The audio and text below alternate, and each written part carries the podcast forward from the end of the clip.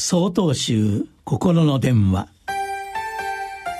今週は「甘茶を注ぐ」と題して福島県法寿寺中野航海さんの話です。草木や花々が芽吹くこの時期になると各地のお寺や修行道場では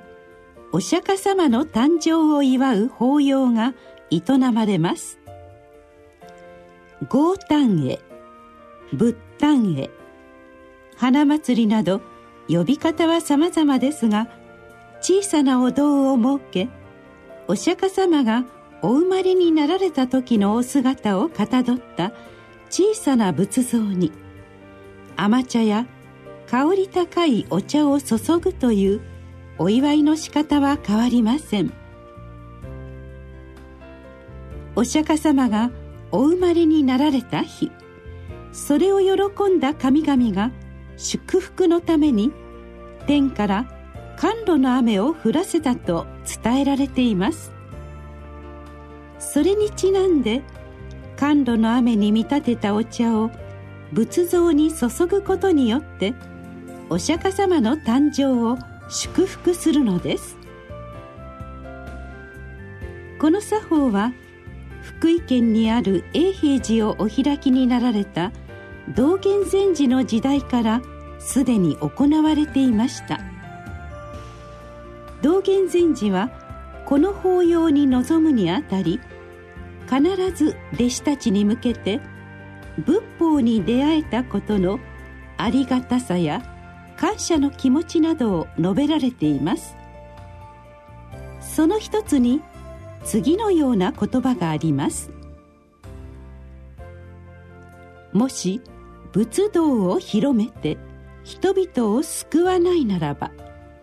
仏の恩に報いるものとは言えないだろう。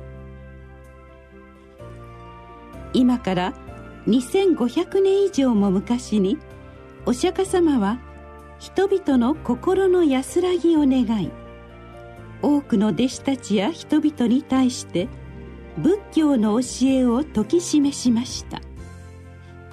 その行いがあったからこそ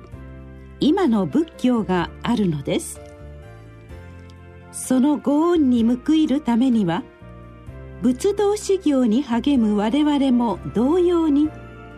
人々の心の安らぎを願い仏教の教えを説き続けるべきである。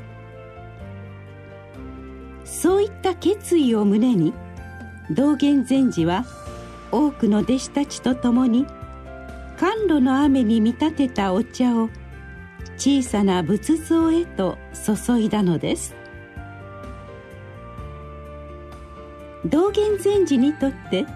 お釈迦様の誕生を祝うこの法要はただただ祝うだけのものではありません。教えに出会えたことに対する喜びと感謝を表し仏教を信ずる者としての決意を新たにする大切な法要でもあるのです。